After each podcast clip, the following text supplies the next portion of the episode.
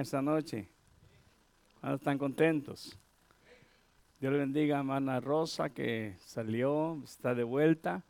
Quiero decirle que estará también de salida mi hermana Mercedes, mi hermano Francisco, eh, también mi hermano ah, eh, Wilmer estará saliendo con su familia y este y hoy iba a darme una vueltecita, pero ya no pude, aquí estoy.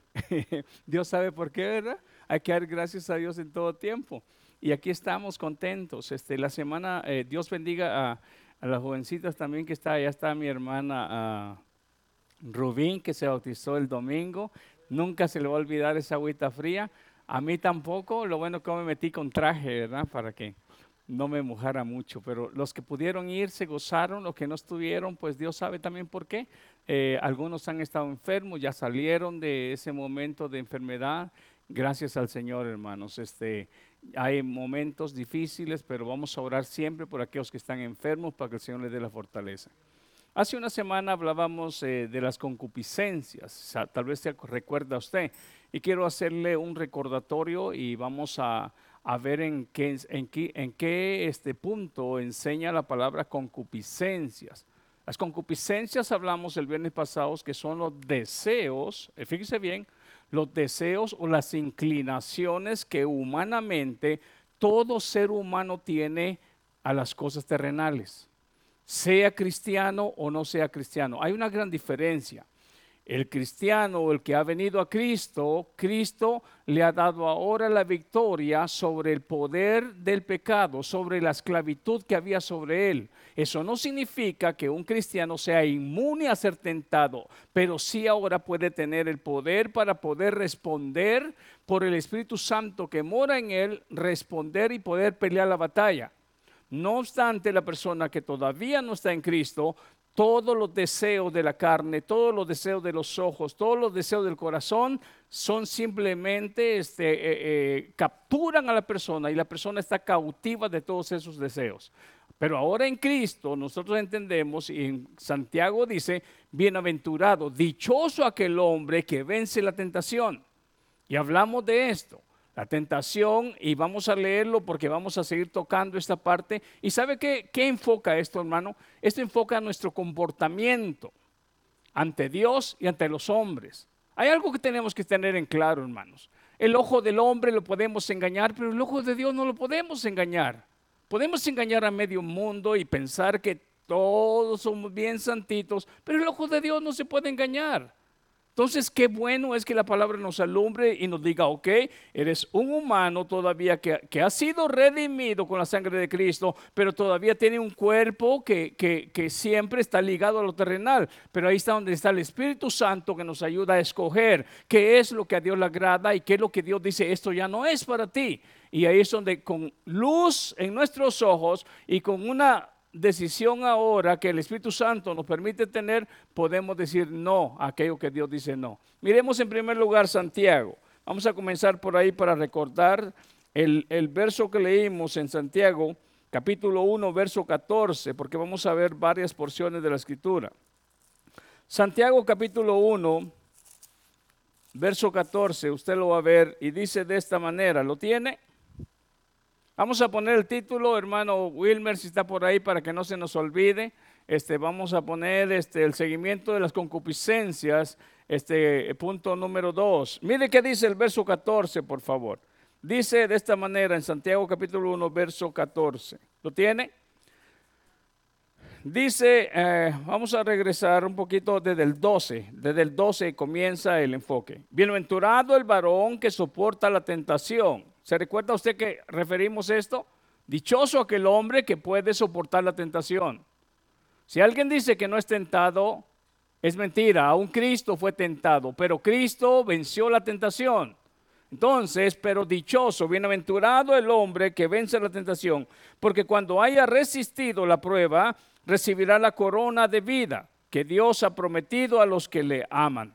Cuando alguno es tentado, no diga que es tentado de parte de Dios. Oiga, hay muchas veces, usted ha oído personas que dicen, es que estoy pasando un momento difícil y creo que Dios me está probando. Cuando estamos hablando de prueba, hay una diferencia entre prueba y hay una diferencia entre tentación.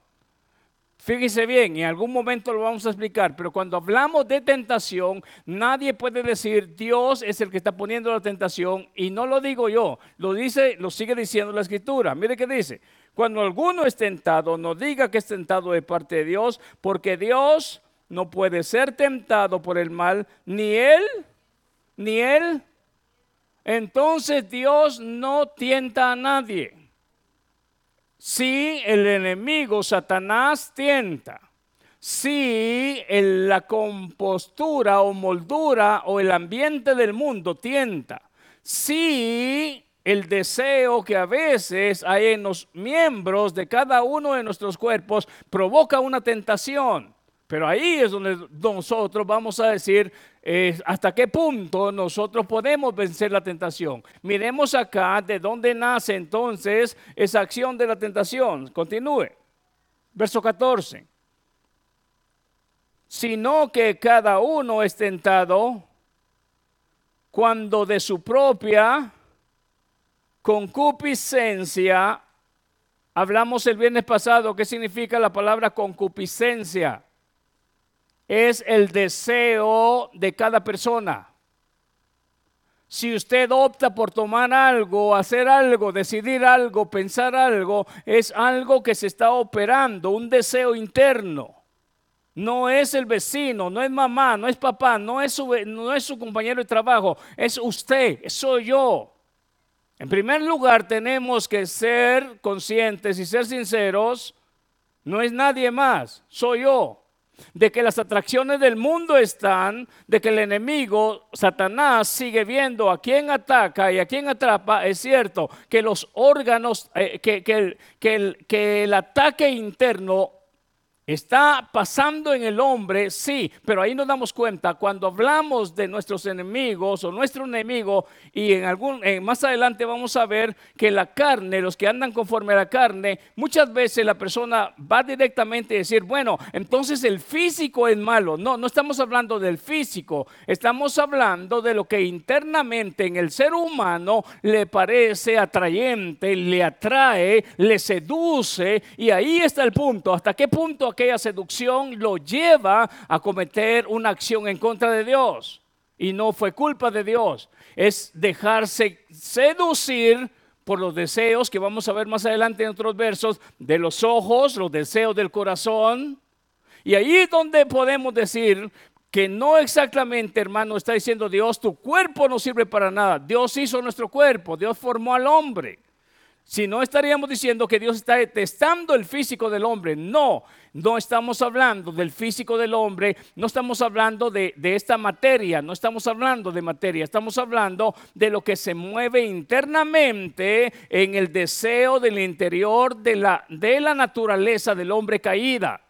Aunque estamos en Cristo, todavía vivimos en un cuerpo que está ligado a lo terrenal.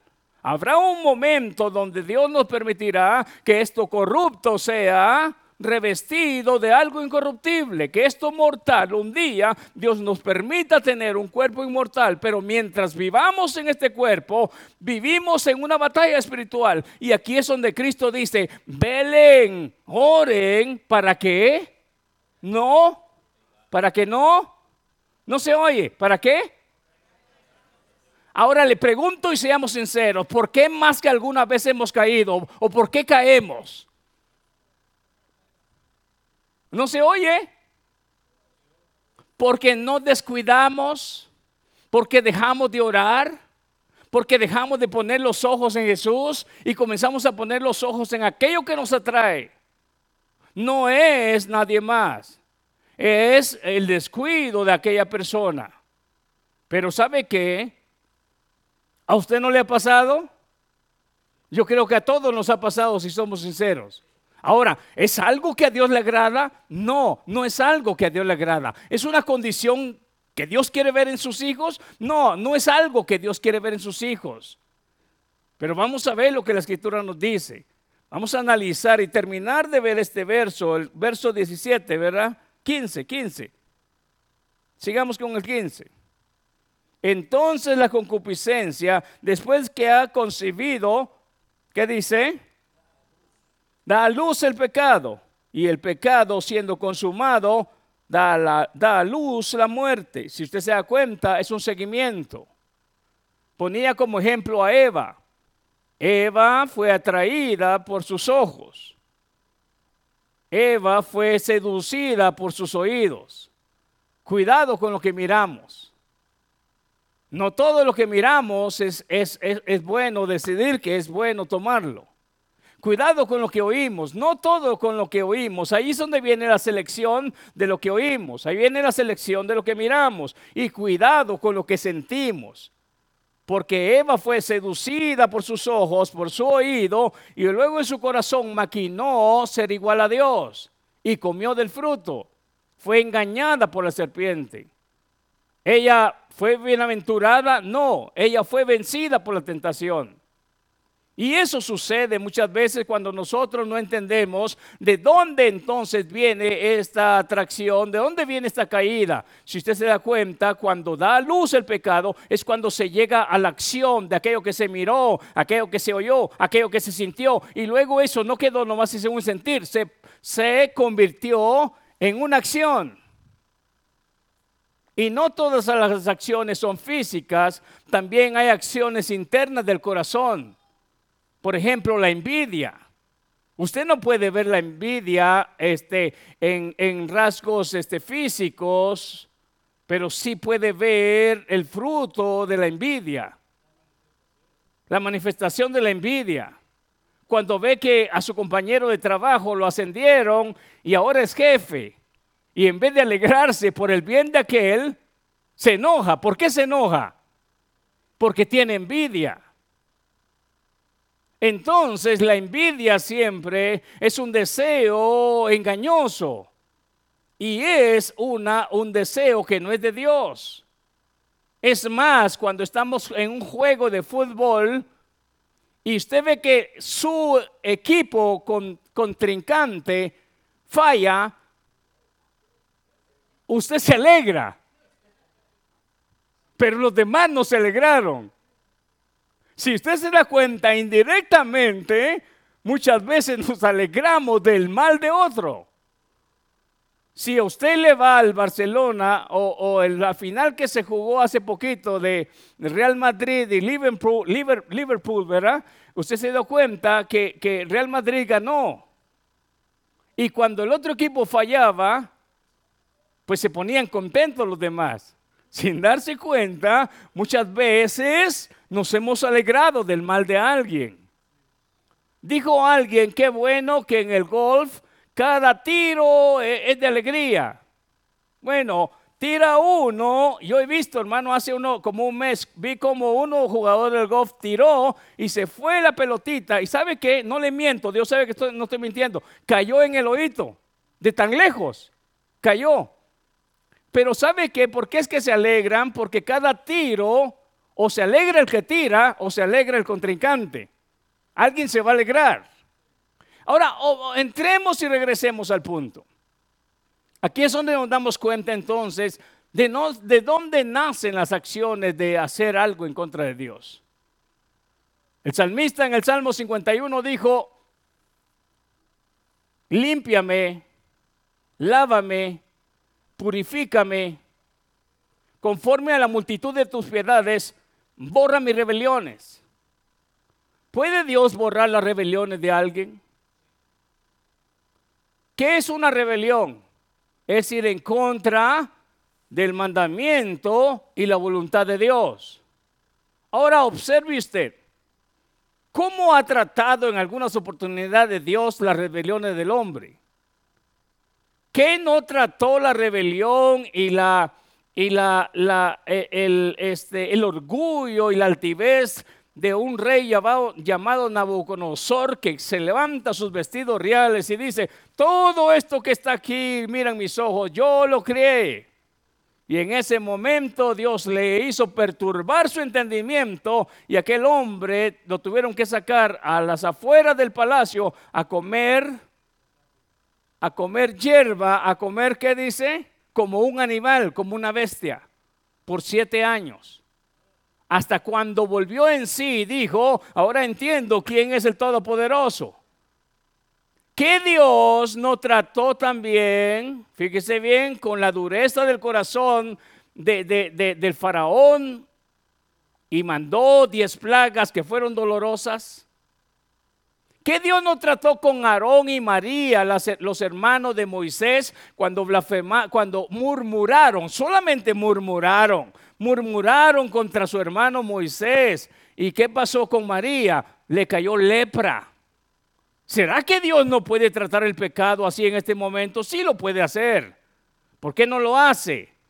Porque la misericordia, no es que Dios haya cambiado, sino que la misericordia de Dios es tan grande que Él tiene planeado un día tratar el mal y llegará al punto donde Él arreglará cuentas con todos. Aún en Apocalipsis se oye una oración, Señor, ¿hasta cuándo vengará la sangre de los mártires? Si se oye la respuesta, aún no. Ahora, ¿Dios puede hacer algo?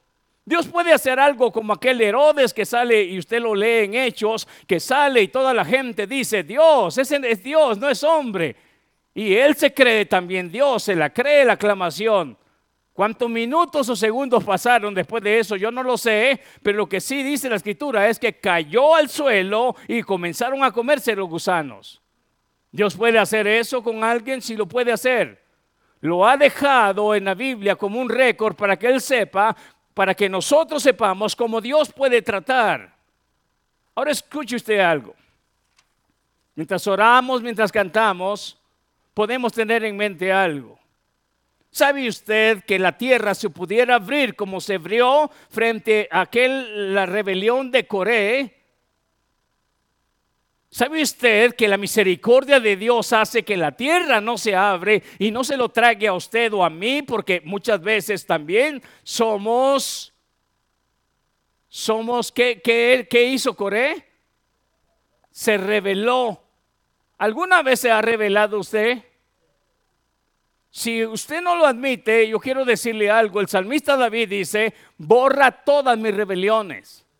Y cuando él dice todas, no se refiere solamente a esos pecados de muerte que él cometió, que fue adulterio y fue, y fue asesinato, homicidio, sino que todas. Algunas veces nosotros también pensamos que estamos haciendo lo correcto sin darnos cuenta que muchas veces hacemos lo que a Dios no le agrada. Pero ¿para qué nos sirve la escritura? La escritura nos, sirve para alumbrarnos y decirnos, es este el camino, es esta la forma, es esta la idea en la cual Dios quiere que ustedes caminen. Para eso es la palabra. Miremos lo que dice entonces Gálatas capítulo 5, verso 14, y en esta noche continuaremos con esto. Miremos que lo que dice la escritura. ¿Por qué mencionamos esta palabra? Porque de esta manera el Señor quiere corregirnos, quiere enseñarnos. Quiere dirigirnos a cada uno de nosotros para que podamos ver lo que la escritura enseña. Gálatas capítulo 5, cuando usted lo tenga puede decir amén. Mire qué dice, mire qué dice por favor, el verso, ¿cuál le dije? Capítulo 15, verso 14, ¿verdad? Oh, 5, 5, sí, sí, sí, sí. Estoy yo, estoy leyendo mal. Capítulo 5, verso 14. Dice así, ¿lo tiene? Porque toda la ley en esta sola palabra se cumple. Amarás a tu prójimo como a ti mismo. ¿Se recuerda que hemos estado estudiando lo que son los libros de la ley? Buscando a Cristo en el Antiguo Testamento. Y en alguna oportunidad el Señor me dirigía y le decía, ¿qué es lo que hemos podido sustraer de eso? Si analizamos y hacemos un resumen, aquí Pablo a los Gálatas les dice, lo que ustedes deberían, de haber aprendido de esos libros de la ley es entender cuán importante es para Dios que ustedes amen al prójimo. Ahora, somos oidores, hacedores, ¿O somos oidores olvidadizos? ¿Cuánto de esa palabra de Dios le hacemos parte de nuestra vida? ¿Y cuánta de esa palabra que hemos oído simplemente la sabemos, pero muchas veces no la ponemos en práctica. Ahora, ¿lo hacemos porque ignoramos que Dios pide eso o lo hacemos porque no queremos rendir nuestros deseos y nuestra voluntad a Dios? Porque nuestros deseos dicen, no, te hicieron una, tú tienes que hacer dos. Pero no es lo que Cristo enseña, es lo que nuestra carne quiere. Y ahí es donde actuamos más conforme a nuestras concupiscencias y no conforme al Espíritu Santo que mora en cada uno de los hijos de Dios. Si nos damos cuenta que el fin de toda la ley es entender el cuidado que Dios tiene de amar a su prójimo, mire lo que dice aquí en este verso que estamos leyendo, porque toda la ley en esta sola palabra se cumple, amarás a tu prójimo como a ti mismo. ¿Usted quiere que en el trabajo le paguen menos? ¿Usted quiere que usted lo despidan mañana? ¿Pero alguna vez ha querido que alguien que se porta mal lo corran? ¿Sí se da cuenta? Entonces cuando dice la regla de oro en San Mateo 7:12, todas las cosas que queráis que los hombres hagan con vosotros, así también haced vosotros con ellos. Wow. ¿Quiere que lo respeten? Hay que respetar. ¿Quiere que lo honren? Hay que honrar. En otras palabras, todo lo que nosotros quisiéramos que los demás hicieran por nosotros, dice San Mateo 7:12, esa es la forma que tienes que dar tú a los demás. Y esto lo resume aquí. Dice, ama a tu prójimo. Y luego dice el verso, amarás a tu prójimo como a ti mismo. Pero si os mordéis y os coméis unos a otros, mirad que también no os consumáis unos a otros. Verso 16. Digo pues, andad en el Espíritu y no satisfagáis los deseos de la carne. No satisfagáis los deseos de la carne.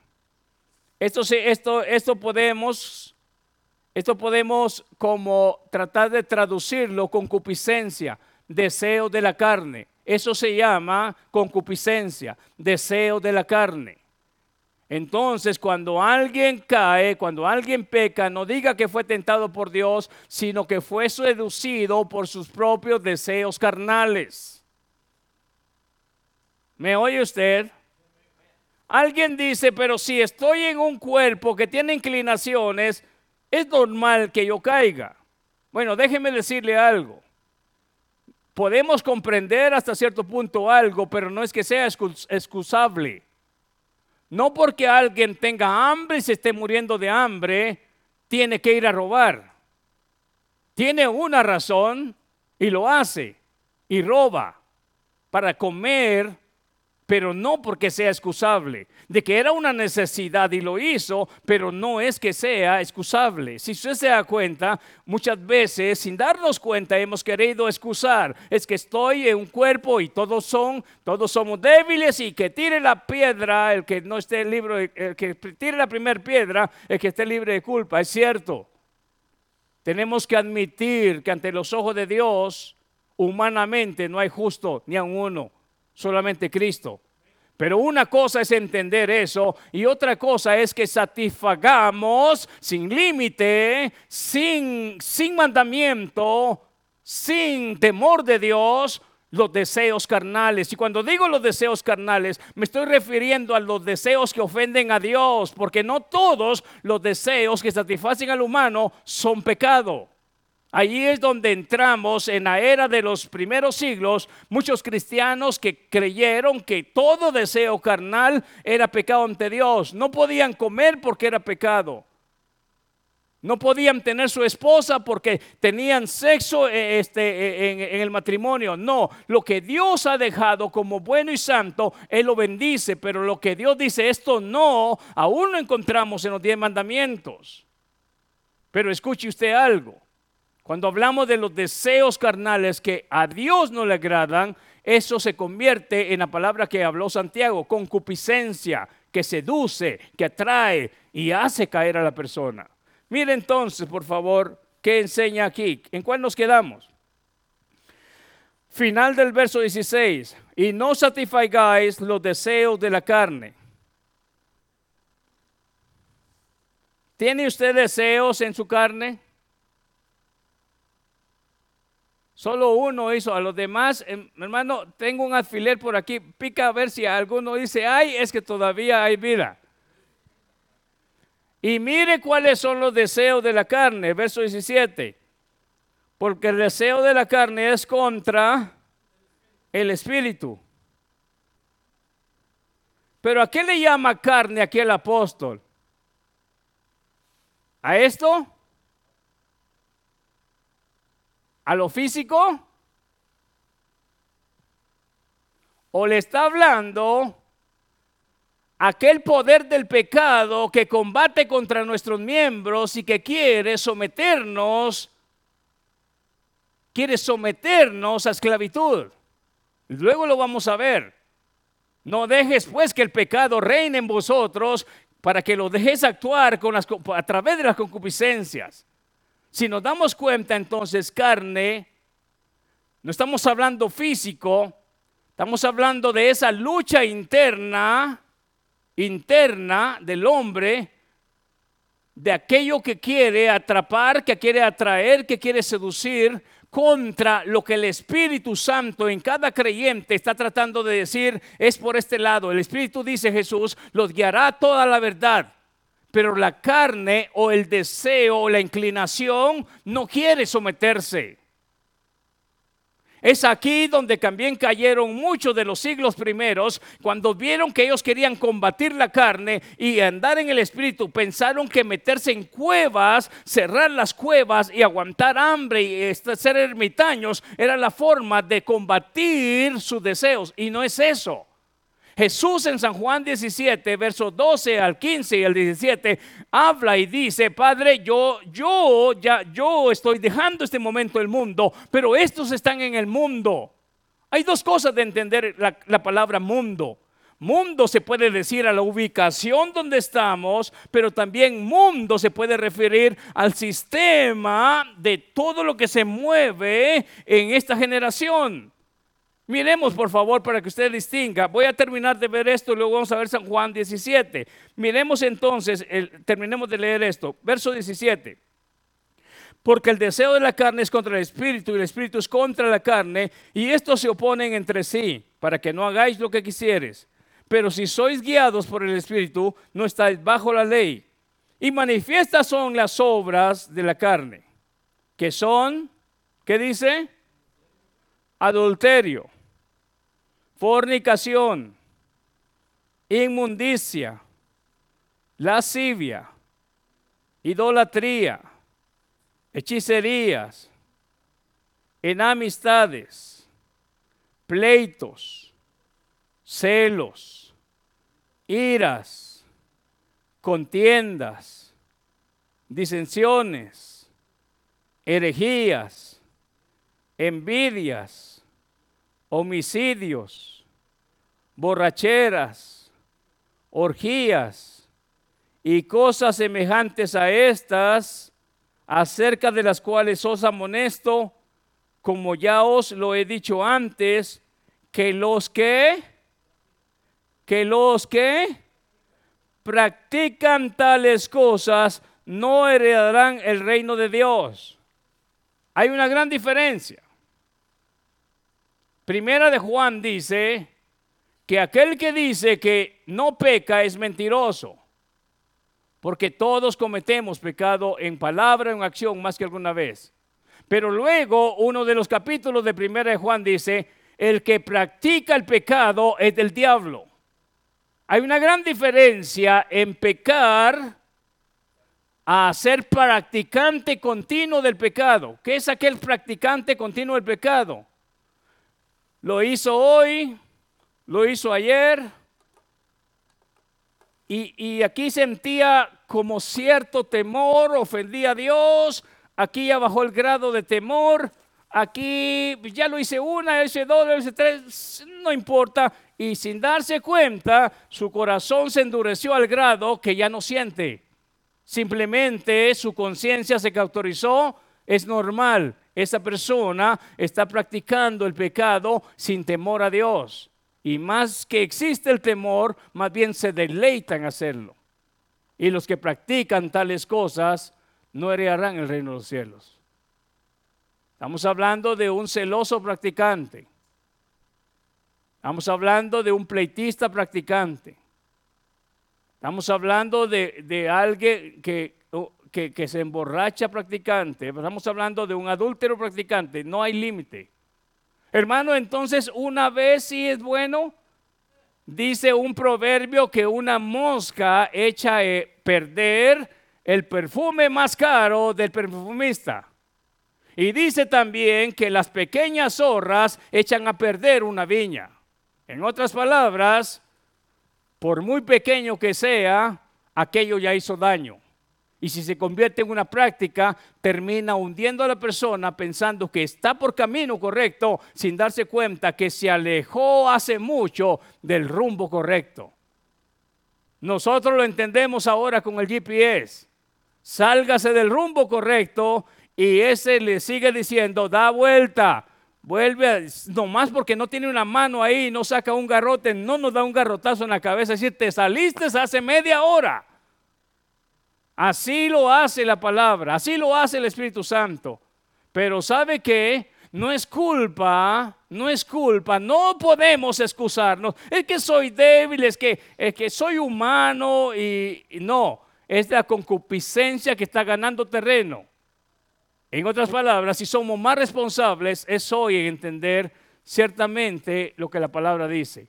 Que los que practican tales cosas, llámese cristiano, llámese diácono, llámese evangelista, llámese cantante, llámese pastor, llámese fundador de iglesias, llámese quien sea, no importa el título que tenga en el pecho si es practicante de todo esto,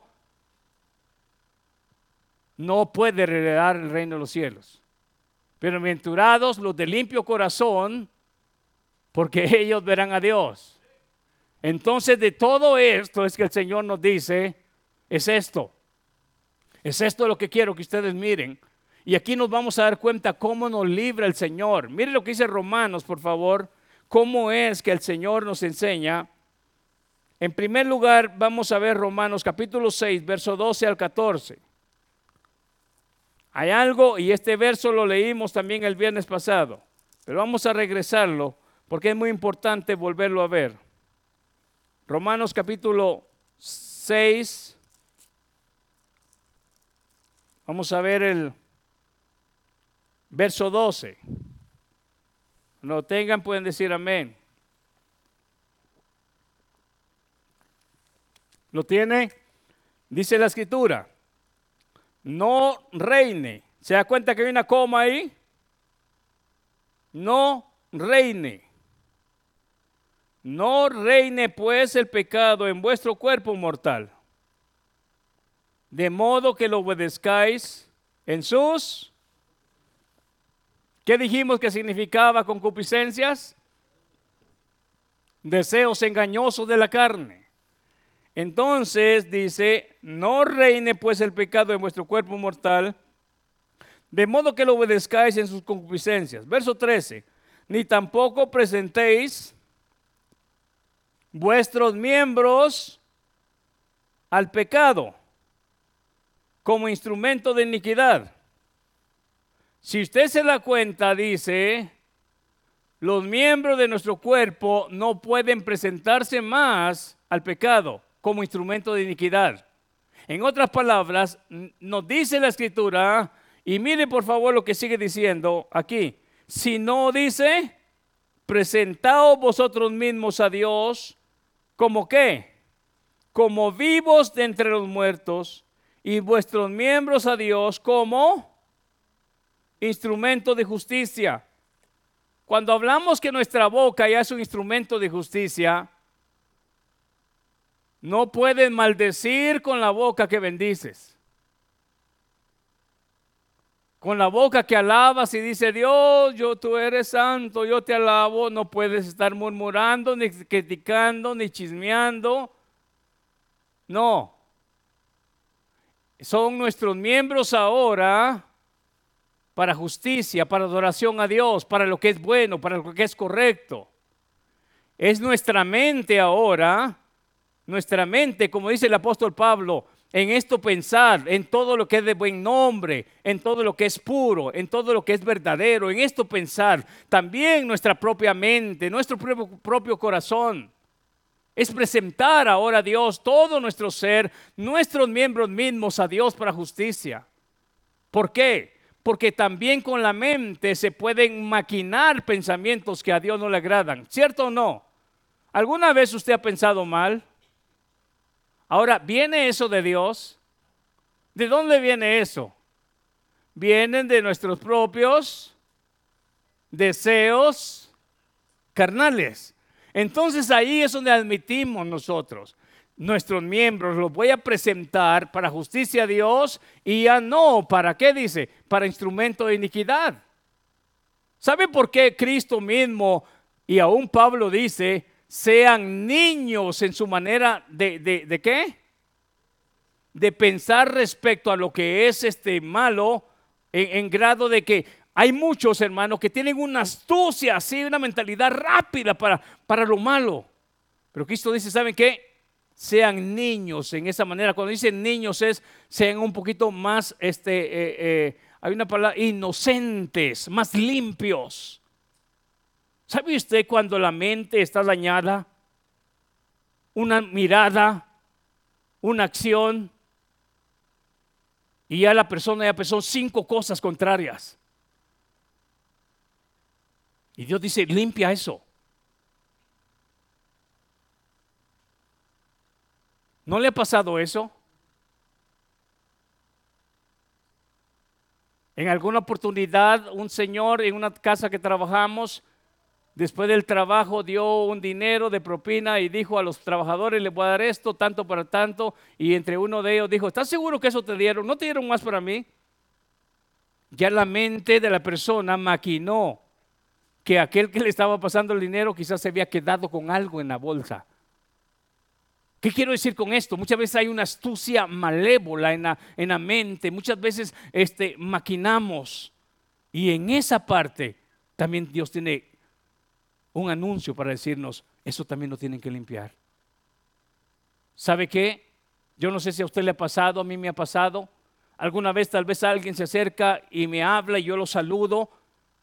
Y quizás cuando lo saludo agarro mi Biblia y voy caminando y quizás alguien estaba enfrente de mí. Y Dios sabe que no lo vi. Pero aquella persona dijo, no me quiso hablar. Y sabe que si fuéramos al tribunal de Dios en ese instante, yo sé a quién le darían el martillazo. Y le aseguro que no me lo darían a mí, me lo darían a mí tal vez por descuidado, pero no por mal pensado. ¿Qué quiero decir con esto? Que en alguna oportunidad de nuestra vida quizás también maquinamos más de la cuenta. Y aún eso, ¿ah? Y, y eso nos hace daño. ¿Qué era el verso que estamos leyendo? Mire qué dice entonces, presentando entonces nuestros miembros Dice aquí el verso 13, ni tampoco presentéis vuestros miembros al pecado como instrumento de iniquidad, sino presentaos vosotros mismos a Dios como vivo de entre los muertos y vuestros miembros a Dios como instrumento de justicia. Porque el pecado no se enseñoreará de vosotros, pues no estáis bajo la ley, sino bajo la gracia. ¿Alguna vez a usted le ha pasado, hermanos, que, que muchas veces usted mismo ha sido acusado cuando ha sido inocente? Y sí, pero Cristo dice en San Mateo 5, bienaventurados sois cuando por mi causa os vituperen y digan algo en contra de vosotros mintiendo. ¿Sabe qué? Hay un juez, hermano, que está con sus ojos bien abiertos. Y si alguien aún levantara un falso, que es uno de los mandamientos dichos también en el Antiguo Testamento, no levantaráis falsos testimonios en contra de tu hermano. ¿Sabe qué? Es peligroso eso. Pero aún dice el Señor, hey, esa lengua con que me adoras, no la uses para, para decir un falso contra tu hermano. Esa lengua con que, con que oras, no la uses. ¿Por qué, hermano? Porque aún eso se convierte en algo de lo que leímos en la lista de Gálatas. Pero mire, por favor, mire lo que dice ahora Colosenses capítulo 3, verso 5. Si usted lee Colosenses 3, 5, ahora usted va a notar algo bien bonito Colosenses 3:5.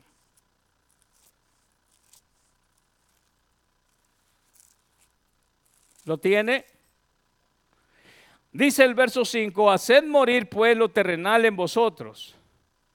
Fornicación, impureza, pasiones desordenadas, malos deseos y avaricia, que es idolatría, cosas por las cuales la ira de Dios viene sobre los hijos de desobediencia, en las cuales vosotros también... ¿Qué, qué, significa la palabra anduvistes? ¿Presente o pasado?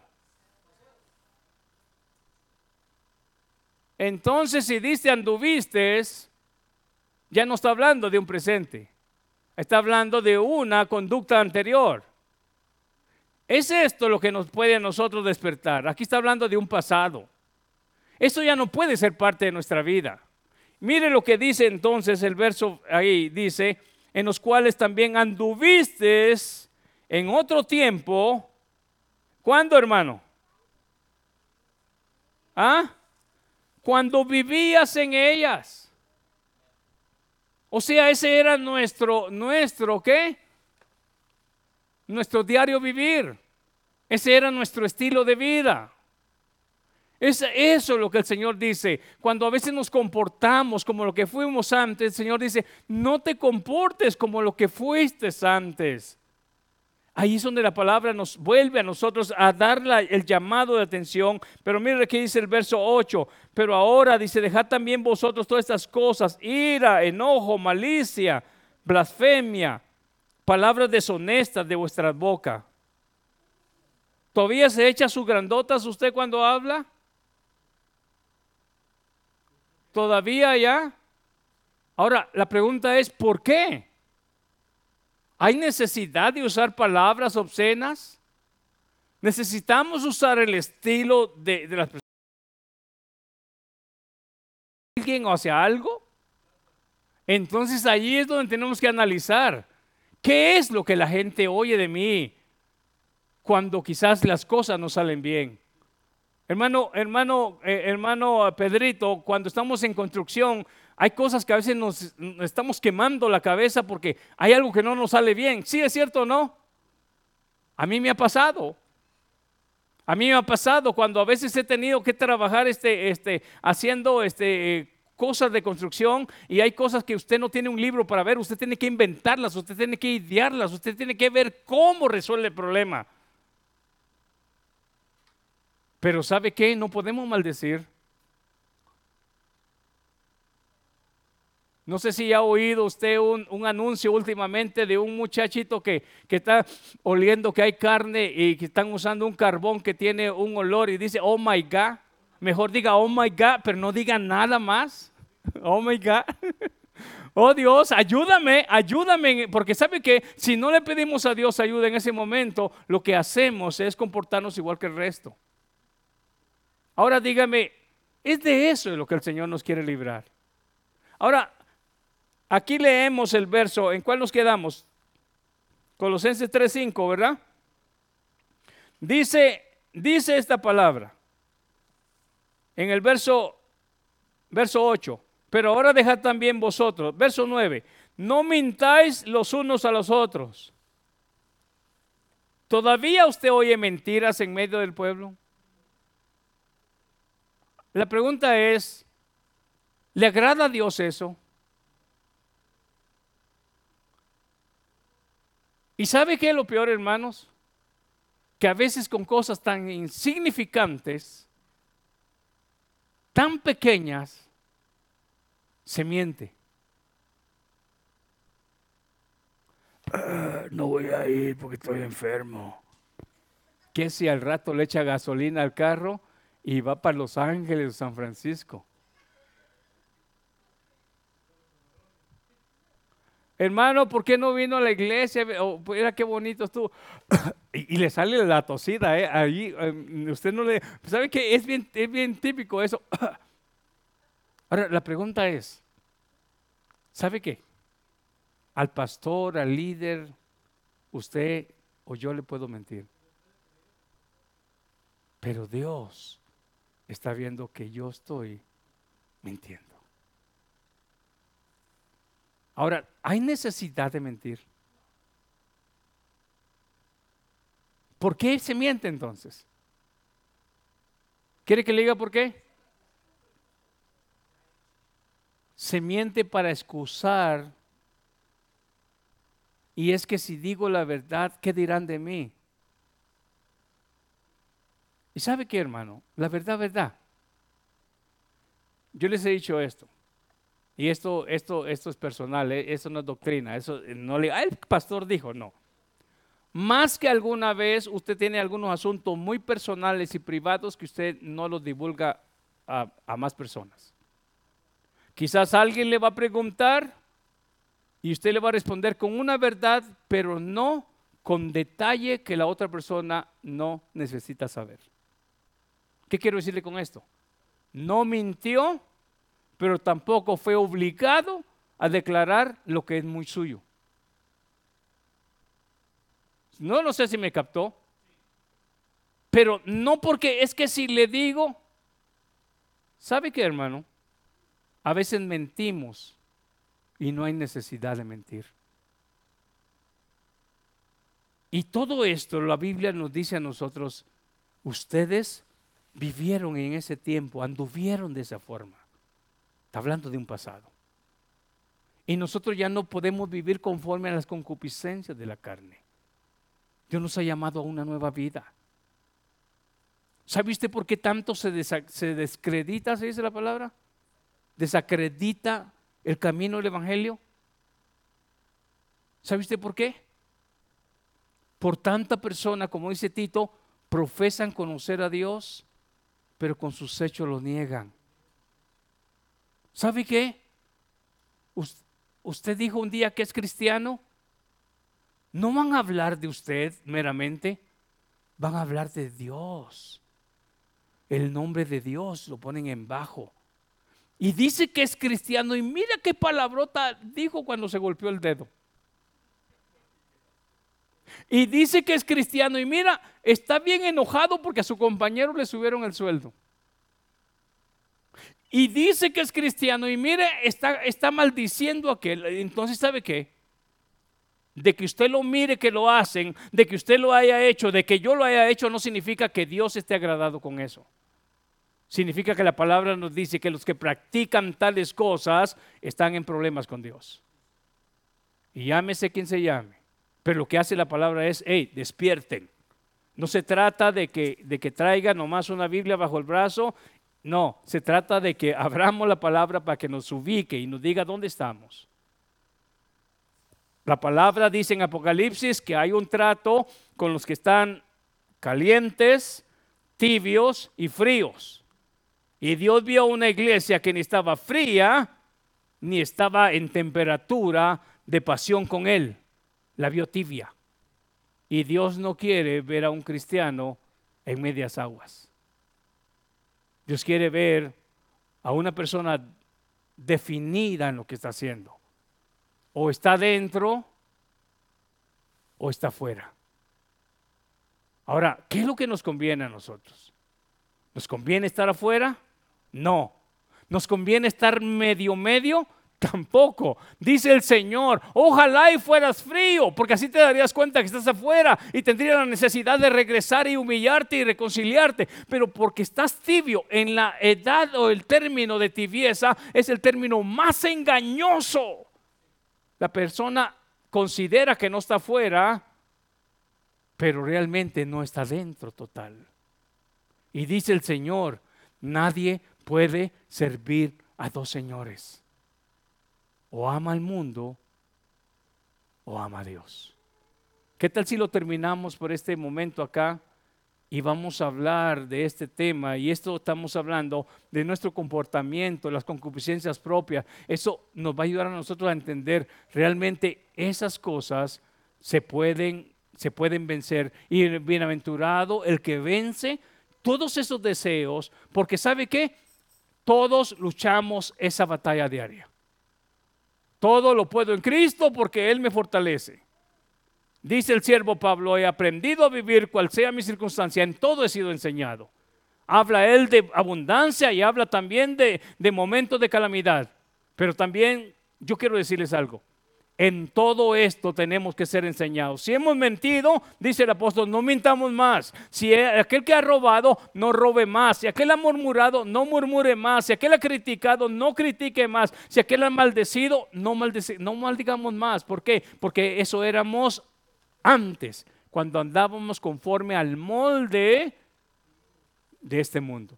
Dios me lo bendiga. Oremos al Señor y de esa manera vamos a, vamos a despedirnos. Padre mío, gracias.